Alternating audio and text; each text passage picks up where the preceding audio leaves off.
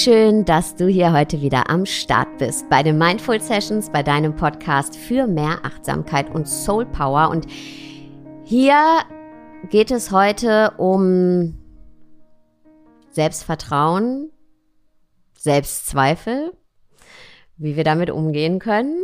Und ich habe einen ganz besonderen Gast genau für diese Thematik. Er ist Grimme-Preisträger. Bitte Trommelwirbel, Arzt und noch so viel mehr. Ayosha Mutadi, stell dich doch mal bitte selber vor. Hallo erstmal. Danke für die Einladung. Wir haben gerade vorher schon gequatscht und haben uns fast verquatscht, habe ich das Gefühl. Also es wird auf jeden Fall eine schöne Folge, kann ich jetzt schon fühlen. Ähm, ja, du hast eigentlich schon alles gesagt. Also ich bin Arzt und queer-veganer Aktivist seit jetzt mh, hm, sechs, sieben Jahren so um den Dreh rum. Äh, früher noch ähm, ein quasi gemeinsamer Kanal, heute seit zwei Jahren oder zweieinhalb Jahren grob, ich weiß es gar nicht mehr, alleine. Und ähm, ich habe Netflix, äh, ich habe Netflix, ich habe Netflix gekauft. ich habe auf alleine. Erfunden. Ja. Erfunden. ja, ich habe auf Netflix Queer Eye Germany gemacht und das ist das, was mit, äh, wo du gerade den Grimme-Preis angesprochen hast. Dafür haben wir einen Grimme-Preis bekommen äh, vor kurzem und das hat mich natürlich sehr, sehr doll gefreut.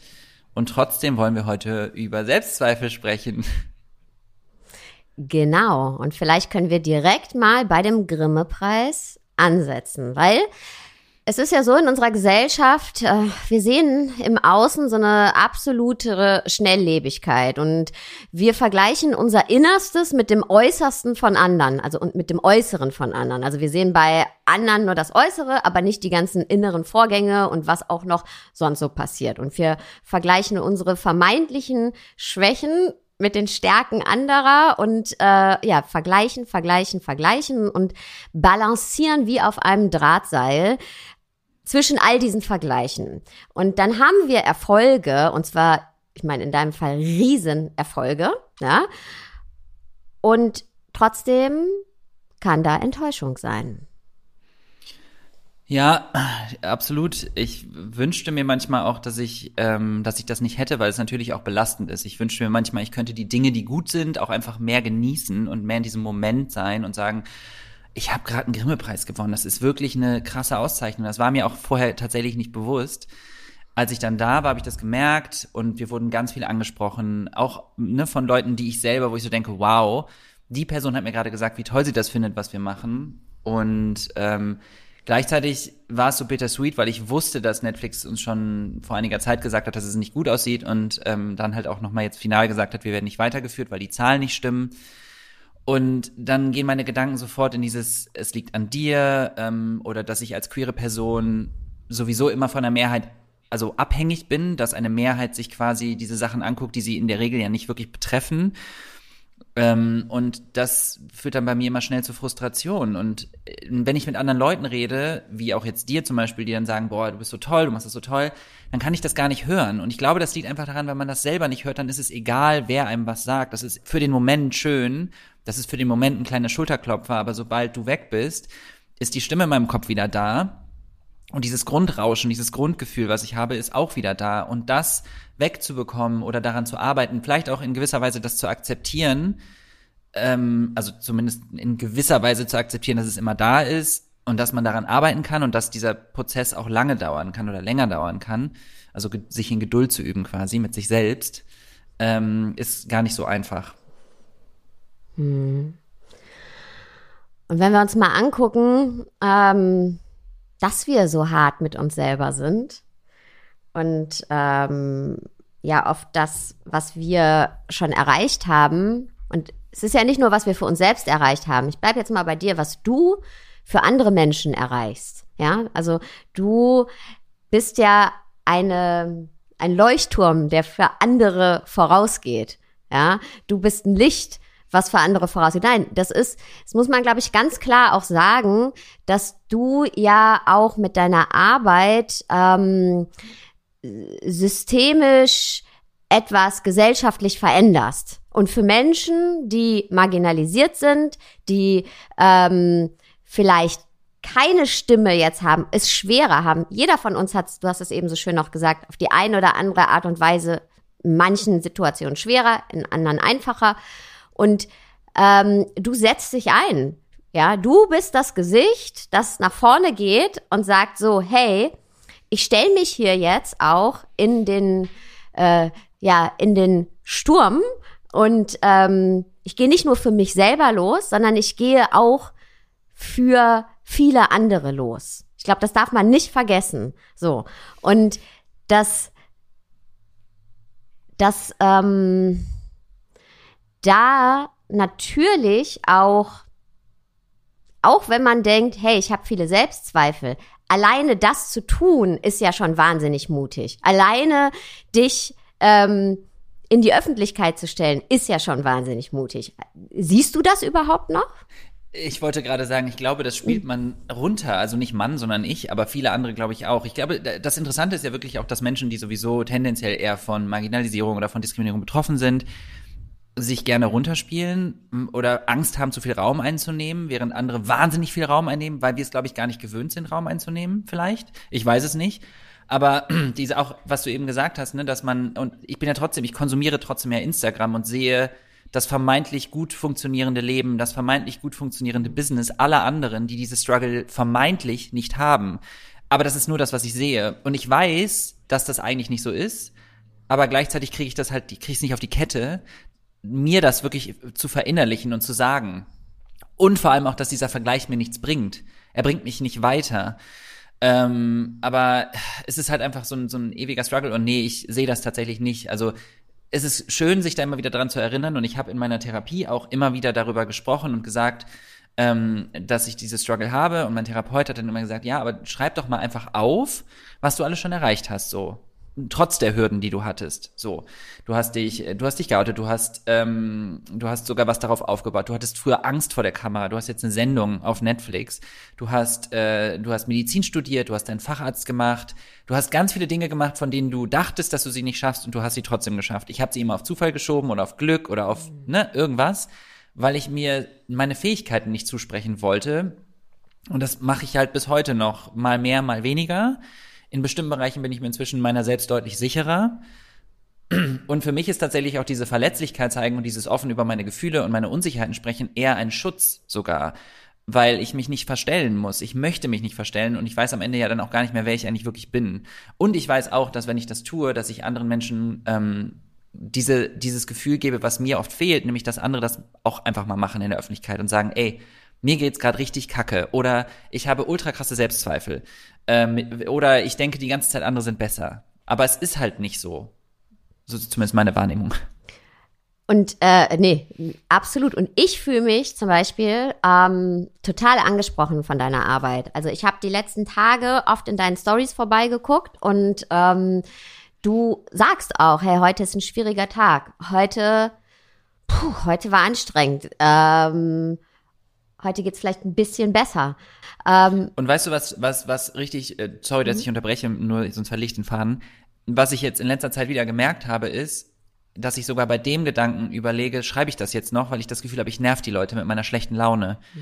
Das ist so ätzend, weil ich habe halt, ich habe einfach gerade eine schwierige Zeit. Und die ist nicht in zwei Tagen vorbei. Ich habe zwischendurch bessere Tage. Wenn die Sonne scheint, geht's mir besser. Ne? Also es gibt, wenn ich meinen, meinen süßen Henry Dackelwurst-Hund sehe, dann geht's mir besser.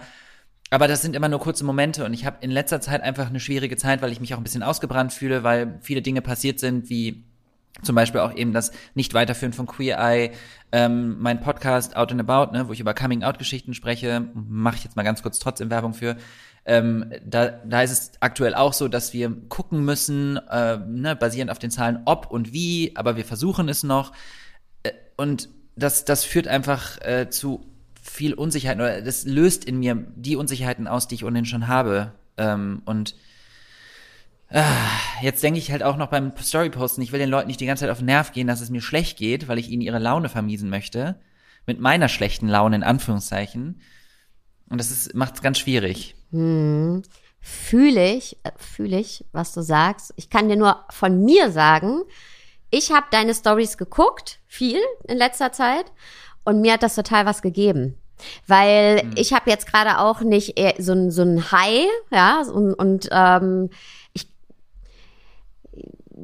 mich hat das total beruhigt, ehrlich gesagt. Also nicht, dass ich gedacht habe, auch Mensch, gut, dass ihm nicht schlecht, nicht so gut geht, sondern ich habe, es hat mir Raum gegeben, zu atmen. Ach, war schön, ja. Das ist eigentlich auch mein Wunsch, ne? Und, also. Und ich glaube, wir sind auch darüber hinweg, ähm, dieses, oder wir pendeln uns noch ein mit, mit den ganzen Medien, in denen wir uns bewegen und äh, wie wir die bedienen. Und ich glaube, es war eine Zeit, wo äh, oder in der ist alles so, hey, äh, good vibes und äh, Positivität und ach, immer machen, machen, machen. Und ich glaube, wir alle merken, hey, nee, kein Bock drauf, geht auch nicht, ist nicht nachhaltig, funktioniert nicht. Wir kennen so viele Leute, die ähm, ja, die, die auch sehr präsent sind und ähm, innerlich eigentlich total ausgebrannt. So wie, wie eben es ganz, ganz vielen Menschen geht. Und ich glaube, wir sind über den Punkt hinweg, dass wir, äh, ja, dass wir da nicht ähm, einen Raum erschaffen wollen und auch wirklich, wenn wir schon von authentisch sprechen, auch da authentisch zu sein.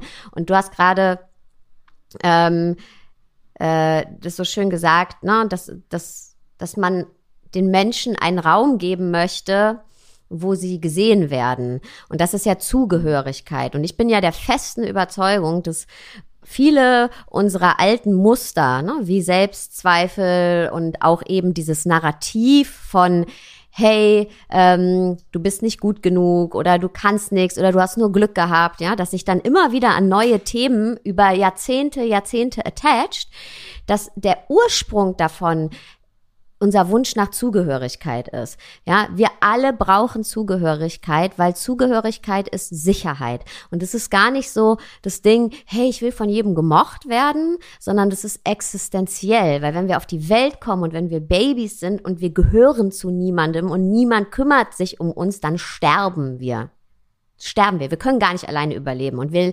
lernen aber ziemlich früh, welche Teile von mir sind akzeptiert und welche nicht. Erstmal von meinen Eltern, ja. Was sind, welche Teile meiner Persönlichkeit werden akzeptiert?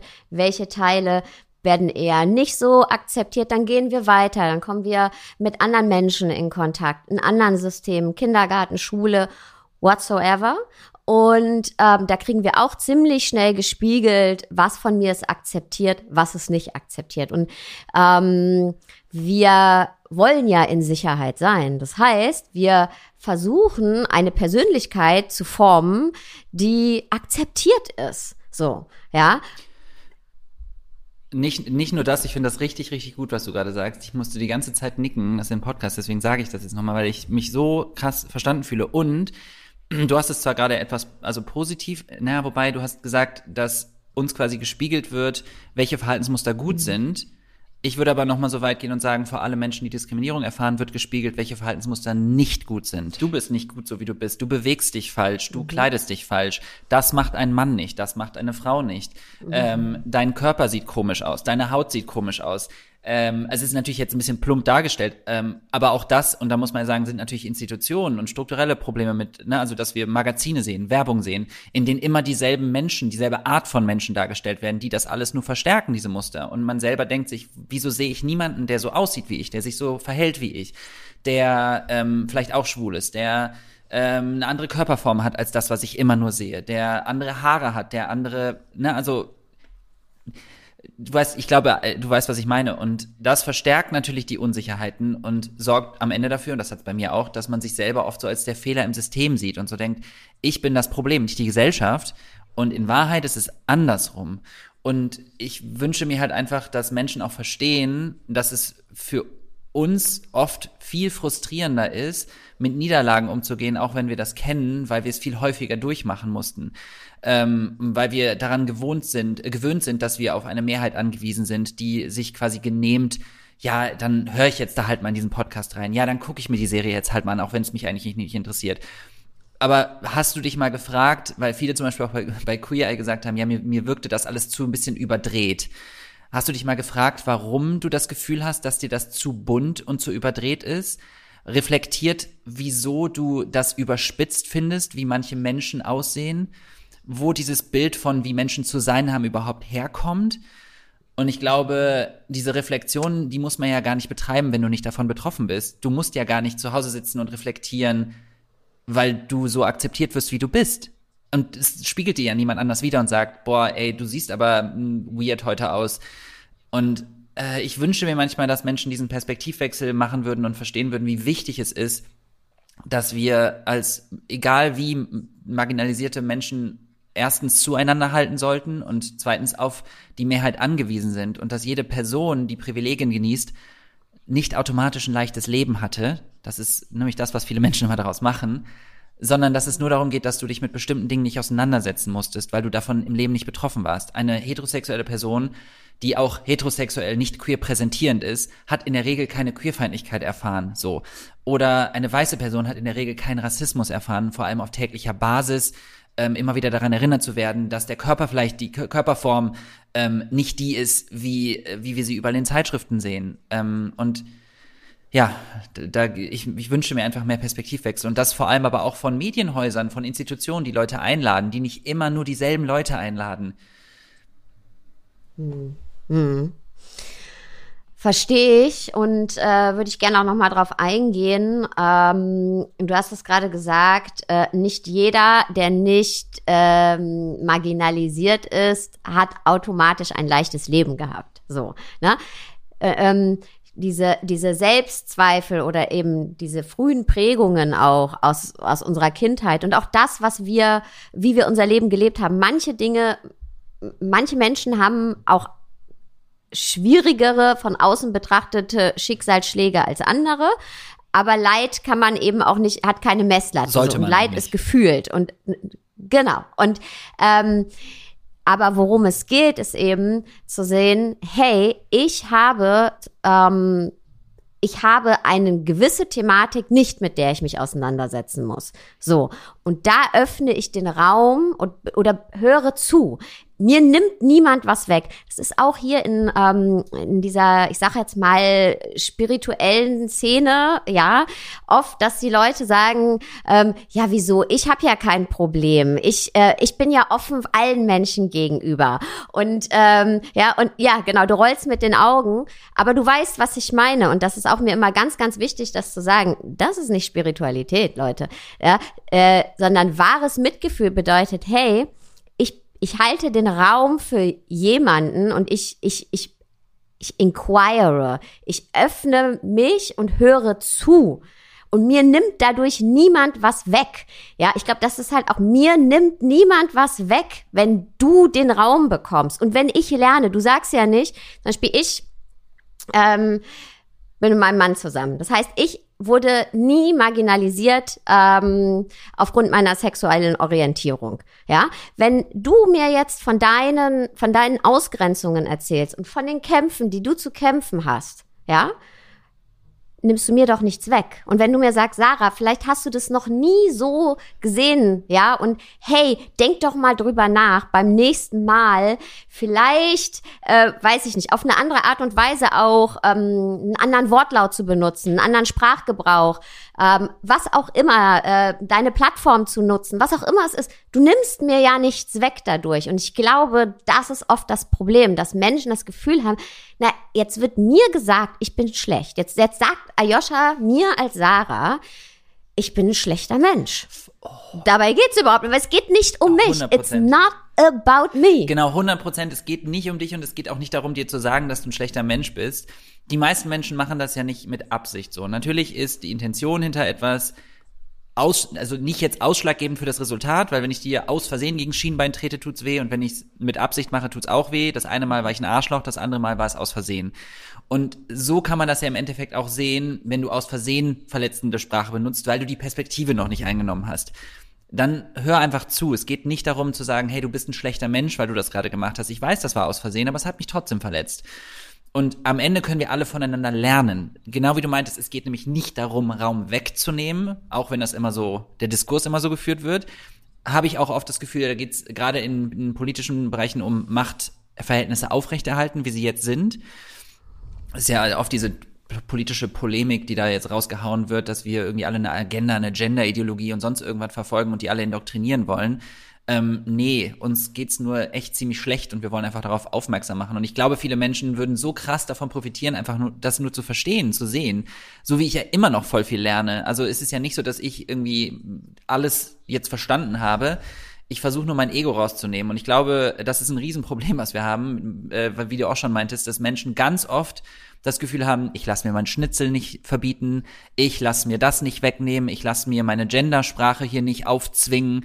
Ähm, sie, alle Menschen möchten das gerne aus eigenem äh, ja, intrinsischen, wie auch immer, Motivation machen, aus eigener Motivation machen und nicht das Gefühl haben, dass jemand ihnen das aufzwingt. Dabei geht's, also wir können niemandem was aufzwingen. Wir wollen Leute aufklären, wir wollen Bewusstsein dafür schaffen. Und ähm, es geht ja vor allem oft bei diesen ganzen Themen mir fallen so viele ein jetzt gerade, ne? Ich habe auch damals irgendwie über das Thema Feuerwerk und so, wie, wie schlimm das eigentlich ist für, für Tiere, für Menschen, für die äh, Menschen, die das produzieren und alles mögliche, Brände, Umweltzerstörung, Kinderarbeit, ähm, Tiere in, in Zoos, äh, Aus, Ausnutztiere etc. pp.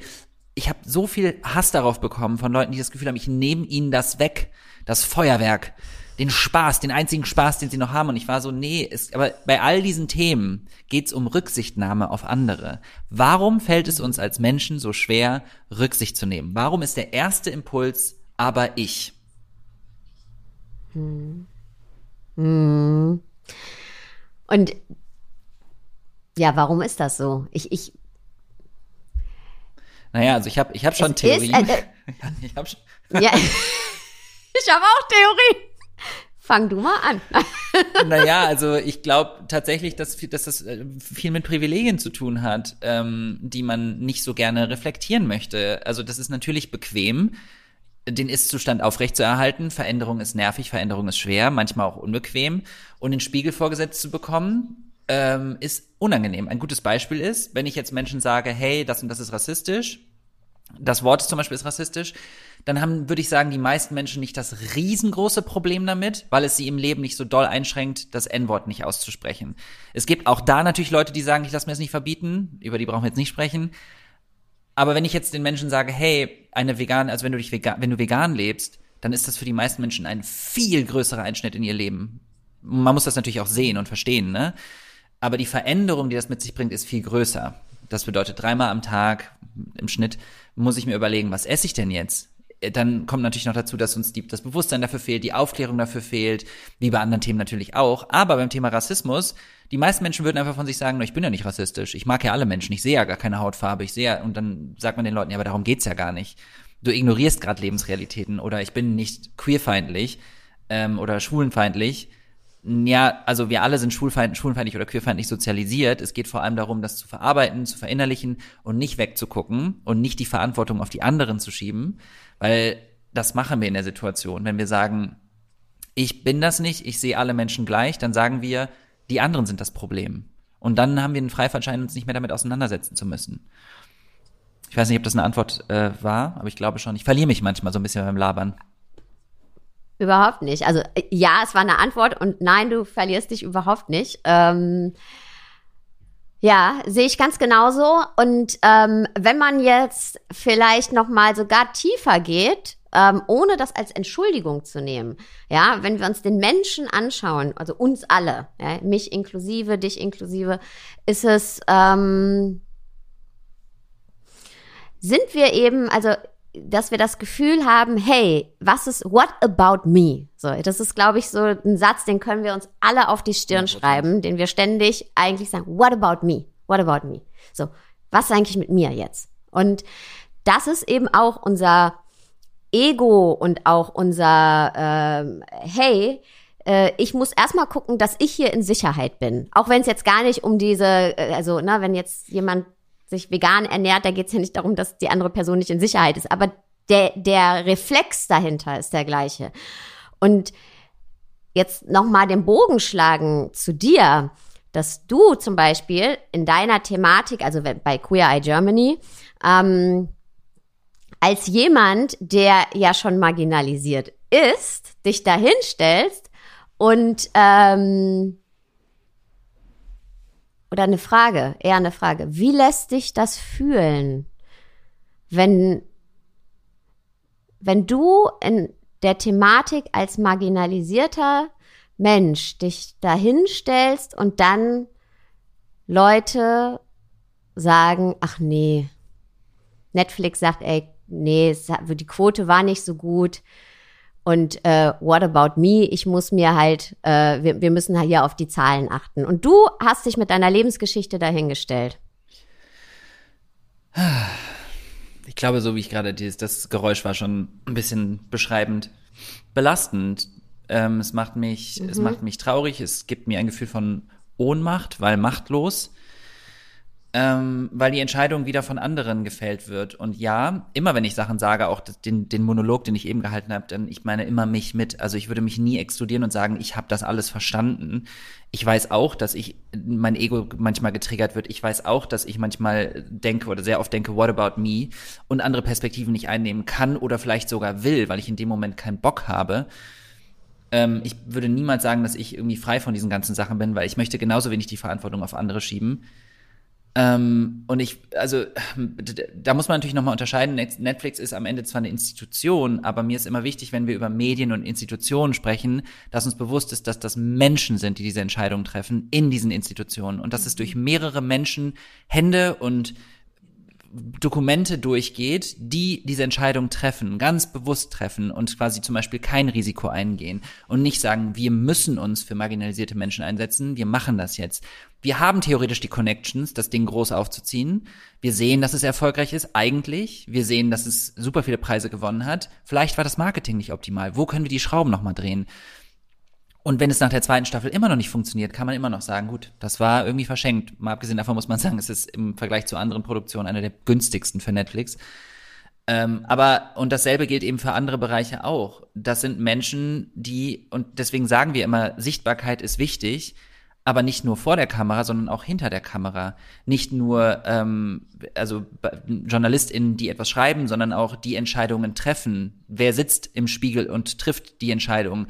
Wer arbeitet da? Sind das Menschen? Sind das schwarze Menschen? Sind das People of Color? Sind das queere Menschen? Sind da Transmenschen da? Sind Menschen mit Behinderung da? Wir brauchen die Perspektive von denen, weil sonst wird die nicht gesehen. Und das ist nicht, weil Menschen alle per se scheiße sind und Arschlöcher sein wollen, sondern weil sie sie einfach oft nicht haben. Und man kann nicht alle Perspektiven haben. Das ist nicht möglich. Hm. Und du hast eingangs auch gesagt, dass es jetzt auch gerade eine schwierige Phase für dich ist. Auch unter anderem, ähm, auch wegen eben ne, dieser Entscheidung, dass Queer nicht weitergeführt wird. Ähm, und da kommen dann ja zwei Sachen. Also das kann ich mir so vorstellen, dass dann der eine Trigger ist oder die eine Last, die man hat, die man eh hat, ja, äh, ich bin nicht gut genug, ähm, bei mir funktioniert's nicht, es ist nicht wichtig genug, was auch immer. Also ich als Mensch und dann aber auch noch ich als Mensch der marginalisierten Gruppe. Das Thema ist für die Gesellschaft nicht wichtig genug. Und ich bin jetzt vielleicht, und das ist eine Frage, ich sehe es natürlich überhaupt nicht so, aber es ist eine Frage, kommt da manchmal auch noch so ein Gefühl von, okay, jetzt, jetzt habe ich vielleicht auch eine Gruppe im Stich gelassen, äh, nee. Was ja nicht der Fall ist. Das Gefühl nie. Gut. Das Gefühl habe ich wirklich nicht. Also ich habe, weil ich weiß, dass ich immer alles gebe. Ich weiß, dass ich immer alles mhm. versucht habe und dass es auch nicht mein Job ist, alle zu retten. Kann ich auch mhm. gar nicht. Mit der Verantwortung möchte ich nicht äh, auf die Welt kommen. Ähm, was ich aber, also ich sehe tatsächlich eher die anderen in Verantwortung, muss ich sagen. Und was aber echt auch nochmal krass für mich ist, ist, wenn ich überlege, ich war früher als Kind, hatte ich Angst, überhaupt vor die Kamera zu gehen. Ich hatte diesen Teil in mir, auch, dass ich schwul bin, den habe ich so hart verdrängt, weil ich den so dämonisiert habe, dass ich den nie sehen wollte, nie hören wollte und dass ich auch auch mich im Spiegel nicht gerne gesehen habe und immer dachte, ich bin hässlich, ich bin unfähig, ich bin dumm. Ich habe all diese diese furchtbaren Sachen über mich gedacht und denke das teilweise leider auch immer mal wieder. Und ähm, jetzt habe ich es geschafft, mich nicht nur zu outen in der Öffentlichkeit, sondern habe sogar eine Sendung, die Grimme-Preis bekommen hat und bin sowas von offen queer und versuche mich auf diesem Weg zu finden. Äh, ich versuche mich äh, also ich wollte sagen, ich versuche mich aus, aber das ist Englisch, wie heißt es denn? Ich ähm, trage Nagellack, ich trage Make-up, ich probiere ich probier mich aus. Und ich gucke, wo ich eigentlich stehe und womit ich mich wohlfühle und womit nicht. Und das ist teilweise sehr anstrengend und schmerzhaft, aber es ist auch schön. Und dann zu erfahren, ich mache das jetzt alles und ich bin eigentlich einen riesen Weg gegangen, aber es wird überhaupt nicht gesehen oder validiert von den Leuten, weil am Ende ist es so, ja, es haben ein paar Leute gesehen, aber der Rest, meh wie sollen sie das auch sehen? Das ist ja auch nicht deren Aufgabe. Aber ich glaube, das ist nochmal so ein extra Hieb für mich manchmal gewesen, weil ich so gemerkt habe, eigentlich ist da so viel passiert. Und ich habe mein Leben lang dafür gekämpft, überhaupt als queere Person mich zu trauen, dazu zu stehen, jetzt tue ich es und jetzt bin ich nicht queer genug. Jetzt bin ich vielleicht nicht polarisierend und bunt genug. Ähm, und das ist irgendwie so, die Landschaft, die, die Medienlandschaft, in der wir leben, ist ja auch sehr so, wir müssen krass polarisieren. Also entweder brauchen wir Menschen, die ganz krass von der Norm abweichen, die wir kennen, um eben, was ich auch tatsächlich gut finde, um denen Sichtbarkeit zu geben. Oder eben, wir brauchen die Standardleute, die wir immer einladen, die alle schon kennen, an die alle sich gewöhnt haben, die alle auch mehr oder weniger akzeptiert haben. Ähm, und die meist dann ja auch irgendwie Reichweite mitbringen. So. Und am Ende ist wieder alles nur Zahlen, Zahlen, Zahlen. Und Geld. Und deshalb finde ich eben, ähm, um nochmal den, den Kreis da zu schließen, das, was ich mir bei dir auf deinem Profil angucke, so wichtig, weil es nämlich echt ist, ja, weil es eine Plattform hat, also ich würde gerne nochmal darüber sprechen, ähm, na, dass du sagst, hey, ich teile Sachen von mir und ich denke, ich nerv die Leute damit, weil ich denen jetzt einen schlechten Tag damit mache, wenn ich denen zeige, dass mir schlecht geht. Aber wir brauchen halt eben nicht eine Kopie von, von etwas, was nicht mehr funktioniert, weißt du, wo alles immer ähm, nur ein bestimmtes Narrativ bedient. In dem Fall, hey, alles ist immer gut oder hey, alles ist, ist doch jetzt, äh, jetzt, jetzt, ähm, sind wir doch irgendwo angekommen, jetzt aber auch mal gut. So, ja, jetzt, jetzt ist doch, oder jetzt in meinem Fall, ach man, man beschäftigt sich mit sich selbst beruflich und jetzt muss man immer glücklich sein. Das ist alles so Bullshit, mhm. ja. Und deswegen, ähm, warum und so ein Narrativ weiterspinnen? Und ich, das ist natürlich anstrengend, weil ähm, natürlich wünscht man sich, dass das äh, auch äh, in der Gesellschaft Veränderungen mit sich bringt. Aber das ist ja das ist das, was ich will. Da finde ich Zugehörigkeit. Da finde ich Zugehörigkeit. Alles andere ist wieder nur eine Kopie von einem System, was nicht dienlich ist, was einfach total ähm, viele Menschen bis auf wenige exkludiert und nicht inkludiert.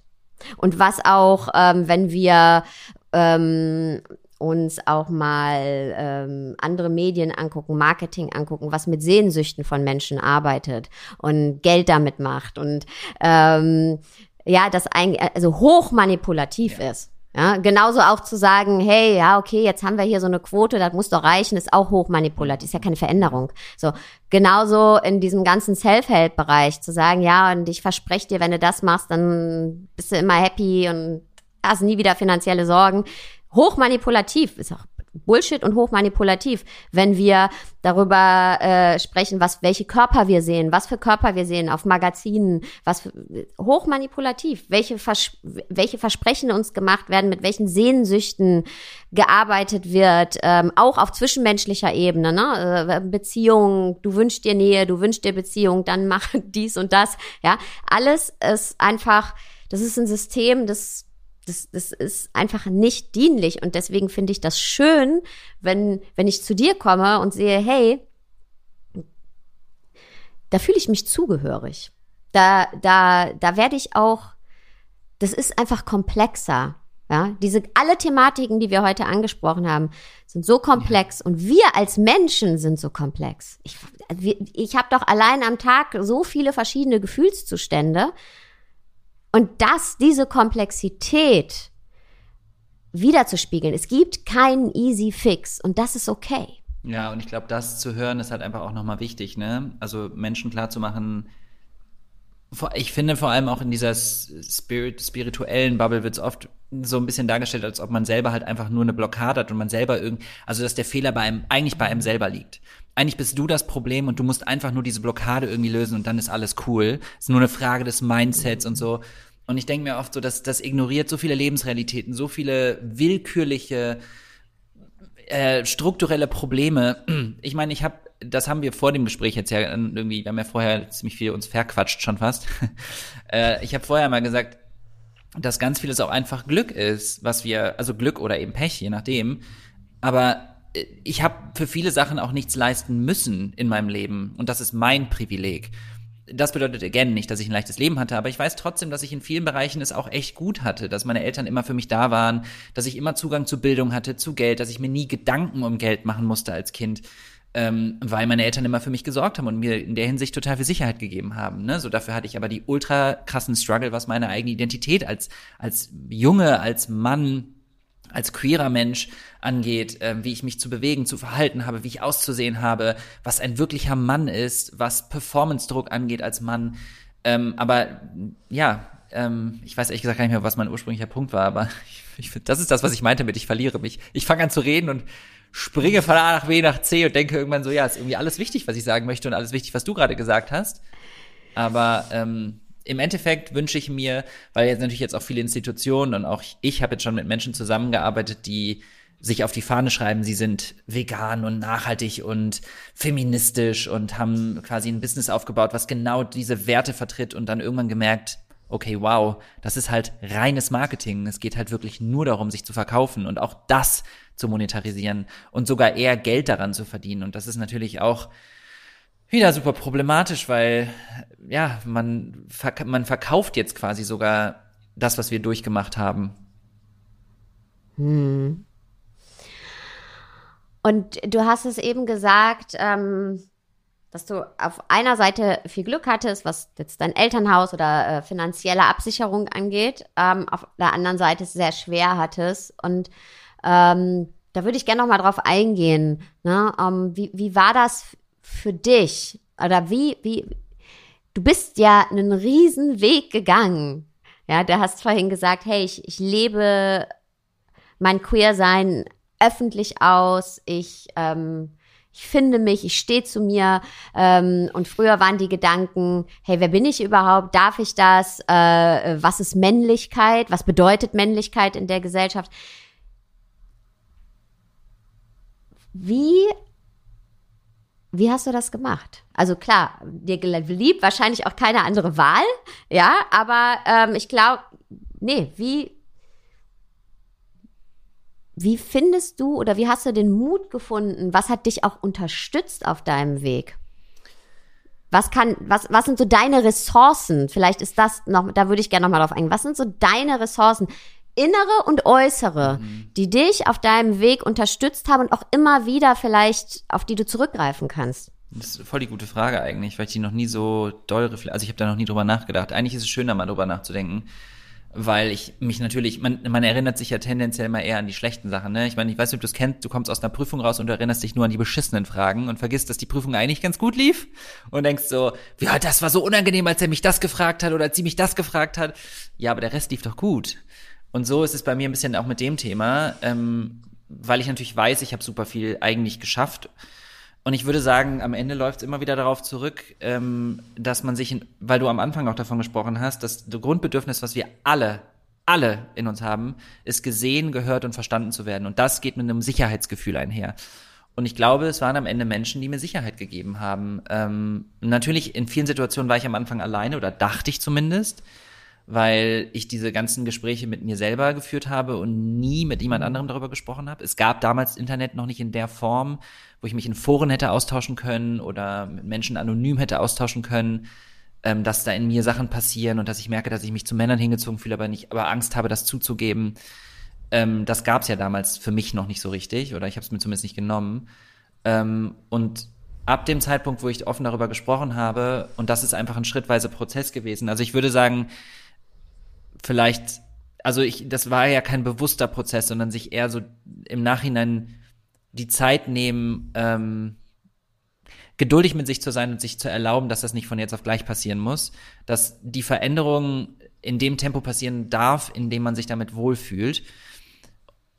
Und ja, ich, im Nachhinein würde ich mir denken, ich wünschte, ich hätte das alles schon viel früher gemacht, aber ich kann es jetzt nicht mehr ändern und ich bin super dankbar für den Schritt und ich weiß auch, dass ich ein sicheres Umfeld hatte. Ich weiß aber auch, dass es viele Menschen auf dieser Welt gibt, die das nicht haben und die Angst haben, wirklich Angst haben müssen, auch in Deutschland, weil ich das immer wieder höre, auch in Deutschland immer noch ganz doll Angst haben müssen, ein Coming Out ähm, hinter sich zu bringen.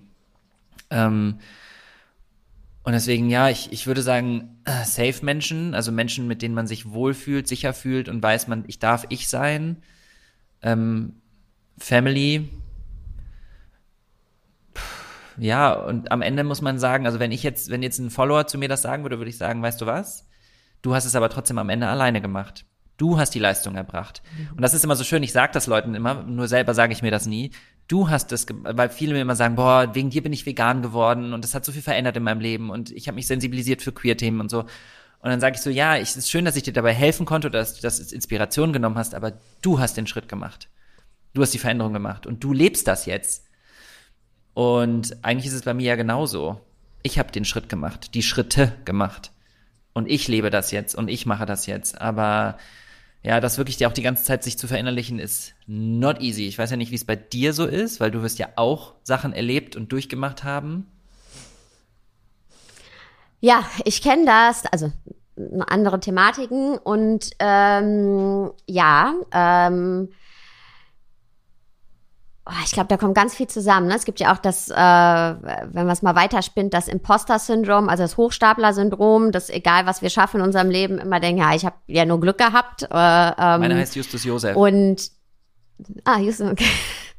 Hallo, Justus Josef. und ich finde super, dass du ihm Namen gegeben ja. hast.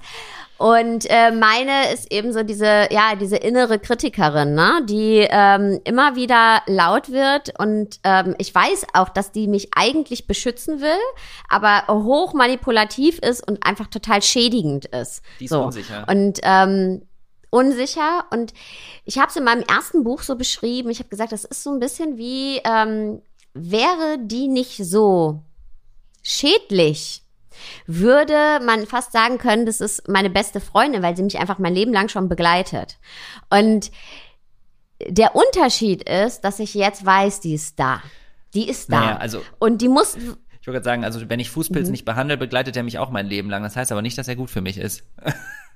genau. Ja, aber es ist eben, ja, und es ist eben wichtig, und das hat für mich echt einen großen Unterschied gemacht, zu wissen, das ist dieser Anteil in mir, der mir aber was erzählt und der mich dazu bringt, Situationen bedrohlicher einzuschätzen, als sie genau. sind. Meine Leistungen zu schmälern, viel zu schmälern, kleiner zu machen, als sie sind. Mich ähm, tendenziell immer am unteren Rand einzuordnen, ja. Und das zu wissen alleine hilft mir, weil ich dann mit der Zeit merke, hey, es ist gar nicht jetzt, es war gar nicht so schlecht, was ich gemacht habe. Ja, war okay. Oder ähm, auch in Situationen reinzugehen, ähm, zum Beispiel ich bin so ein Mensch, ich, äh, ich, so ein Part of my job ist eben auch öffentlich so Reden zu halten, ne? so Keynotes. Und ich bin nicht dafür gemacht. Ich bin einfach nicht für die erste Reihe gemacht. Das würden mir jetzt andere Leute sagen, nein, du musst dir das nur anders erzählen. Nein, it's not me. It's so, ich bin, bin einfach nicht dafür. Ich bin auch nicht für viele Menschen und so halt. Ja? Ich brauche ganz viel Rückzug.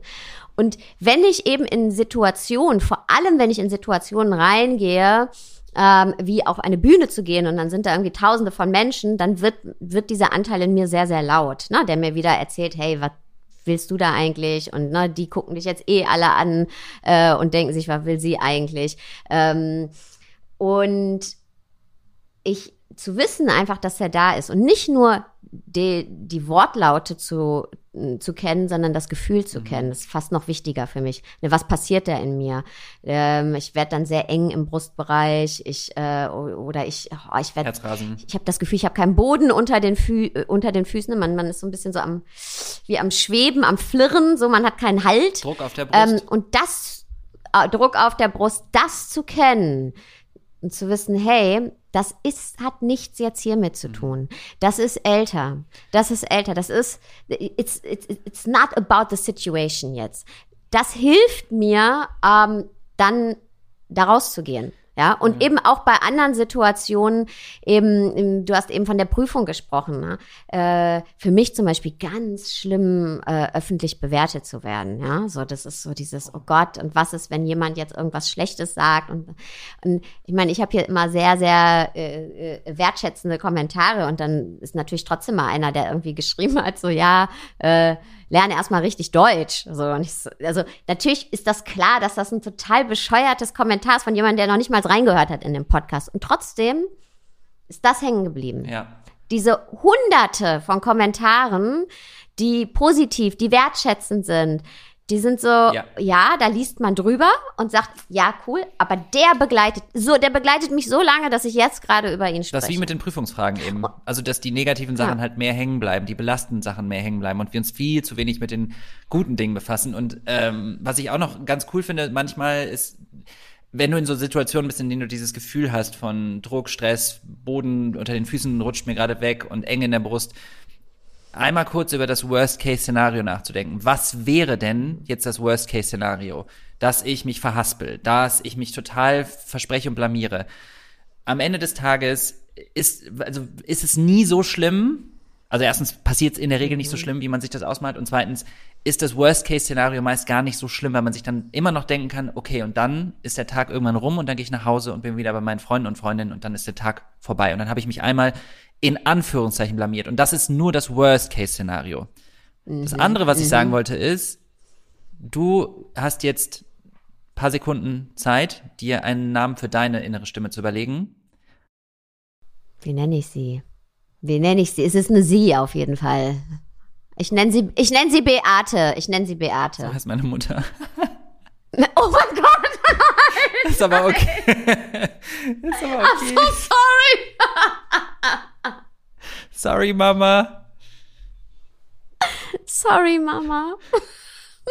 Ich wollte gerade vorschlagen, hast du irgendjemand mal in deinem Leben gehabt, der eine Person, die dir vielleicht nichts Gutes, also nicht gut war, äh, nicht, nichts Gutes, also irgendwie, was weißt du, wie sagt man das denn? Mhm. Das könntest du halt auch noch machen, aber dann würde meine anders mhm. heißen auf jeden Fall. Da habe ich auch ein paar Namen, aber die, ich habe mich jetzt auf Justus Josef geeinigt. Okay, ich denke nochmal drüber nach. Vielleicht finde ich noch was anderes. Das hat mich jetzt aus der Bahn geworfen. I'm so sorry. Aber, aber ich Mama. glaube tatsächlich, dass es auch gar nicht so schlecht ist, äh, der, diese, dieser Stimme einen Namen zu geben, weil es das ein bisschen, mhm. ähm, ja, greifbarer macht. Greifbarer und vielleicht auch in so eine komödiantische Richtung nochmal äh, klein, kleiner macht. Und eben auch, ähm, weil wir dann eine, es wird greifbarer, aber es schafft gleichzeitig auch eine Distanz. Genau. Ne? Wir geben dem Ganzen eine Persona, wir identifizieren uns nicht damit, weil das ist ja das Ding.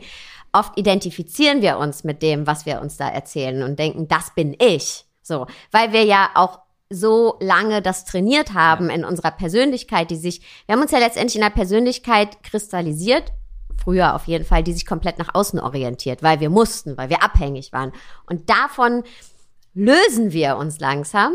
Ja, und äh, deswegen ist es so gut, ja, super Tipp, dieser Person in uns, ja, dieser Stimme einen Namen zu geben und zu sagen, das bin ich nicht. Das ist dieser Anteil in mir, der mir immer wieder erzählt hat früher und auch heute noch, du bist nicht sicher, du bist nicht sicher, du bist nicht sicher, du bist nicht sicher. Ja. Und aber ich bin nicht mehr früher. Nee, genau. Und dann sich äh, tatsächlich vielleicht mal eine Liste zu machen, das hat mein Therapeut mir damals auch gesagt, und einfach mal aufzuschreiben, was habe ich denn schon geschafft? Was ist mir super schwer gefallen und ich habe es mhm. trotzdem geschafft. Und da kann alles Mögliche bei sein. Ne? Ich habe es trotz einer Depression geschafft, morgens aufzustehen.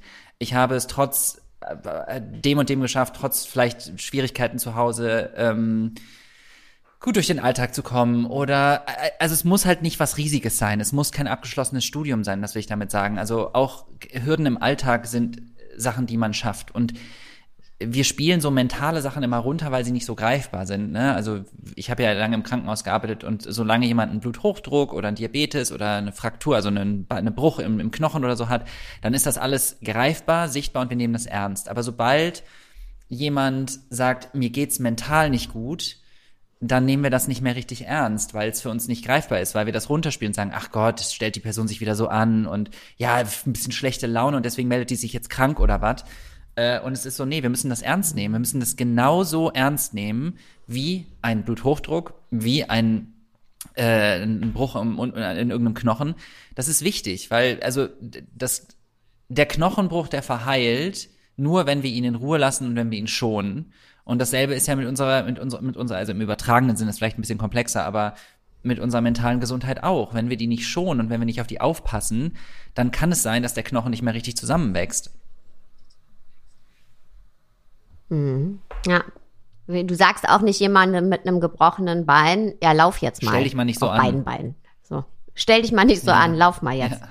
Und ähm, auch was du gerade gesagt hast, äh, ähm, uns bewusst zu machen, was wir alle schon geschafft haben also wirklich in unsere Selbstwirksamkeit zu kommen. Weil wir haben ja oft Angst davor, ich schaffe das nicht, was jetzt kommt. Ich schaffe die Situation nicht, in der ich bin. Oder ich schaffe äh, nicht das, was wir wissen nicht, was morgen kommt, egal wie gut wir planen.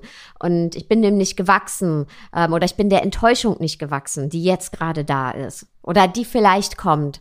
Ähm, und uns bewusst zu machen, auf was für einen Ressourcenschatz wir haben, weil wir sind jetzt, würde ich mal sagen, alles erwachsene Menschen, die diesen Podcast hier hören jede, jeder von uns hat einfach schon so viele Herausforderungen gemeistert. Manche, die wir uns ausgesucht haben, aber auch welche, die einfach da waren. Der Tod von einem Menschen, der Verlust, die Kündigung, ähm, was auch immer es ist, ja, oder eben die eigene mentale Gesundheit. Und jede, jeder von uns ist irgendwie, ja, hatte es schon mal das Gefühl, ich habe nicht mehr das Steuer meines Lebens in der Hand und ich sitze irgendwie nur noch auf dem Beifahrersitz oder das Leben hat mich in den Kofferraum geschleudert. Aber wir sind alle aus diesem Kofferraum rausgekrabbelt, schon tausendmal und vom Beifahrersitz rübergerutscht und haben unsere Hände ans Lenkrad gelegt und sind weitergefahren. Und das ist ja Selbstwirksamkeit, das Vertrauen in die eigene Fähigkeit, egal was kommt und egal wie es mir gerade geht, I got this. Und diese Handlungsspielräume zu erkennen, also von, von dieser Problemtrance in die Lösungstrance zu kommen und zu merken, hey, ich, ich habe da Ressourcen und das ist ja auch die kurzzeitige Lösungstherapie, die sagt, hey,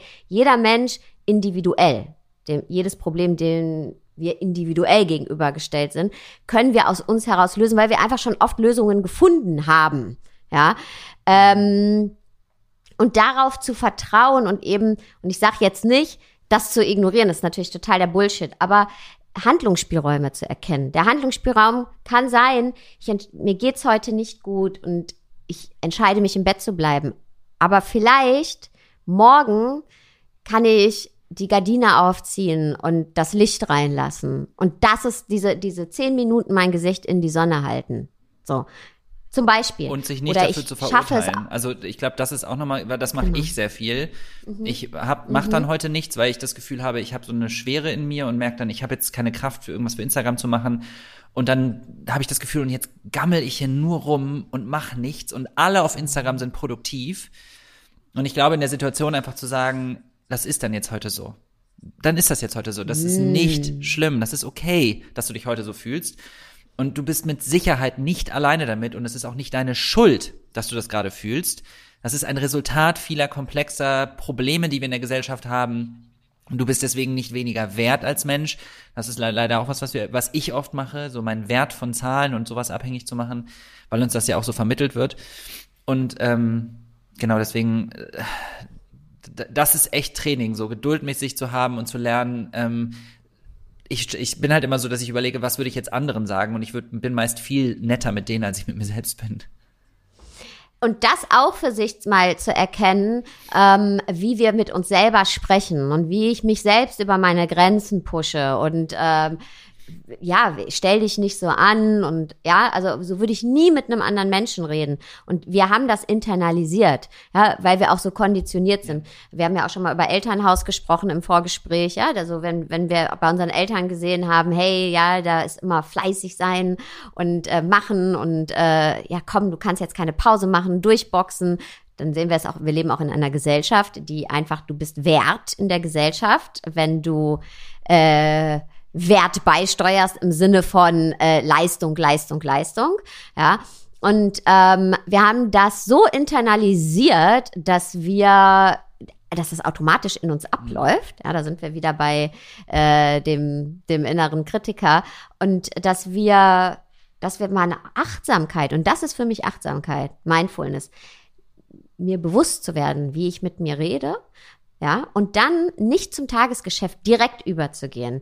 Nämlich nicht dann, ah, komm, jetzt mach ich schnell eine Wäsche. Ich habe mir eigentlich gesagt, hey, du kannst doch gar nichts, aber ja, ist doch egal. Ich mache jetzt einfach eine Wäsche und schreib die E-Mail oder ja, eigentlich brauche ich eine Pause, Gesundheit und ähm, sag aber, nee, du musst jetzt noch weiter pushen. So, ja, sondern da nicht zum Tagesgeschäft überzugehen, sondern einfach mal zu merken, wie ich da mit mir rede. Und das kann ein langer Prozess sein.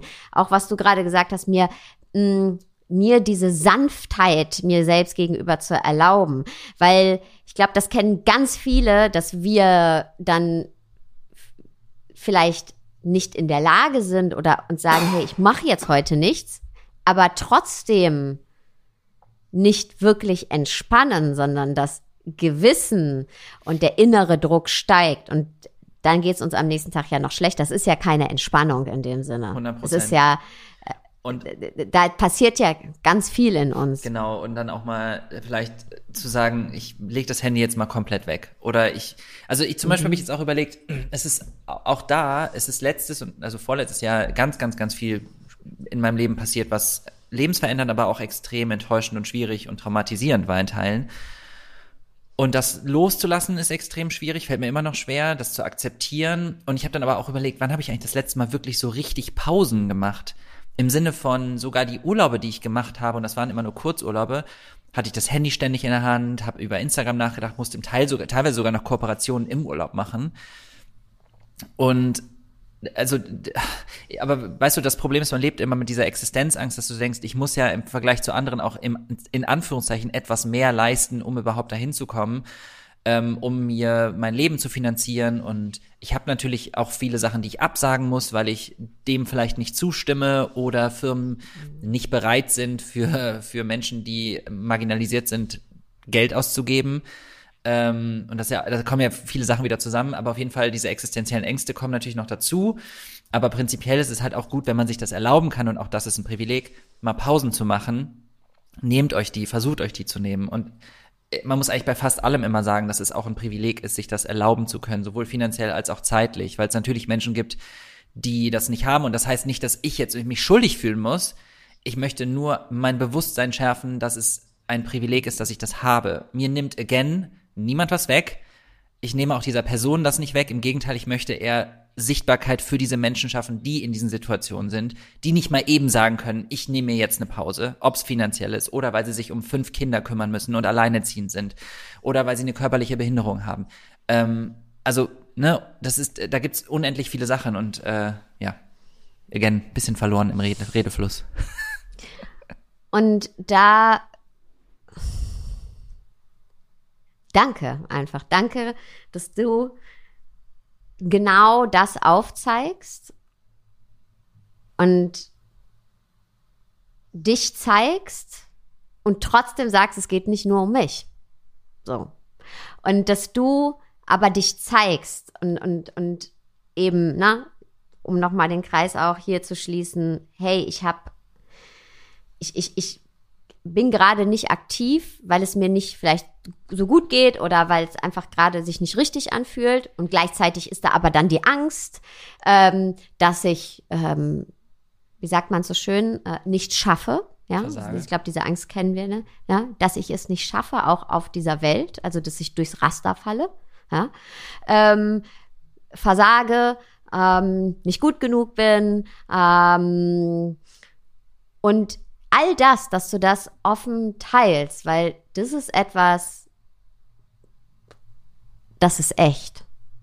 Und das ist auch echtes, das ist, ähm, das ist Zugehörigkeit. Und ich, ich habe so einen schönen Satz gelesen, ähm, ich glaube von Brené Brown, the opposite from belonging is fitting in. Der, der, der Gegensatz von, ähm, oder das Gegenteil von dazugehören ist reinzupassen. Und wir passen oft, wir versuchen alle zwanghaft reinzupassen, weil wir so konditioniert sind.